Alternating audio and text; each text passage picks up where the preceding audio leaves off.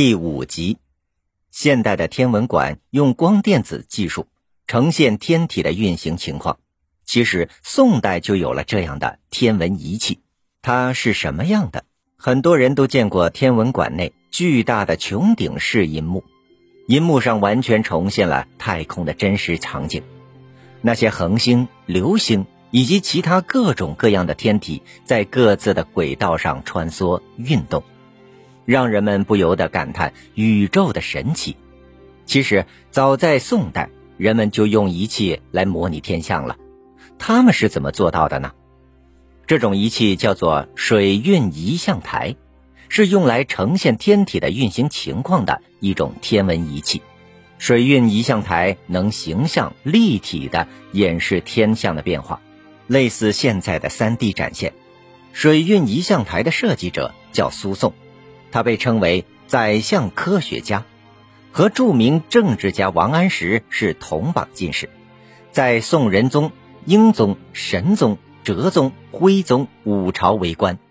苏颂精通天文和医学，同时还是一名发明家。一零八八年，苏颂在京城汴梁制成了水运仪象台，在当时引起了轰动。这台仪器广泛吸收了在此之前各种天文仪器的精华，并灵活运用了民间机械设备。水车、节篙，俗称吊杵，是一种原始的井上汲水工具；凸轮和天平等，融浑仪、浑象和报时为一体，简直就是一个自动化的天文台。从外观上看，水运仪象台是底座为正方形，下部宽、上部略窄的木质建筑。它高约十二米，底宽约七米，共分作三大层。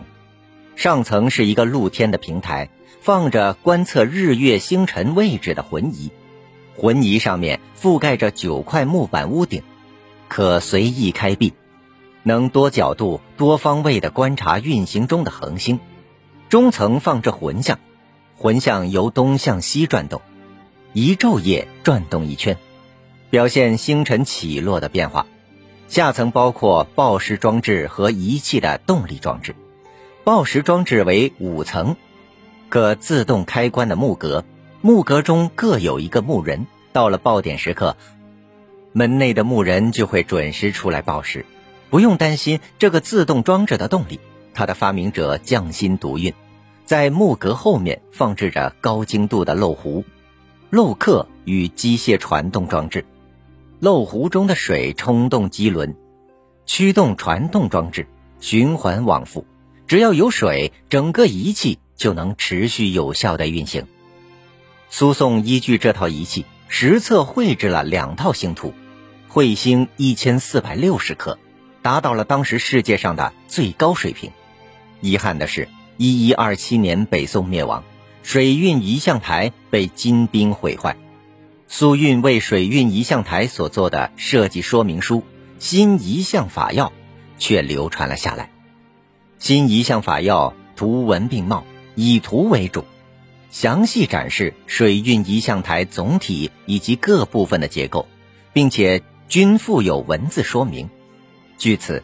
中国历史博物馆曾复原出了水运仪象台的模型，虽未能重现它的所有功能，但现代的人们还是有幸能一睹水运仪象台的风采。您刚才收听的是《科学发明：中华文化十万个为什么》同名图书，由中华书局出版，演播水火之声。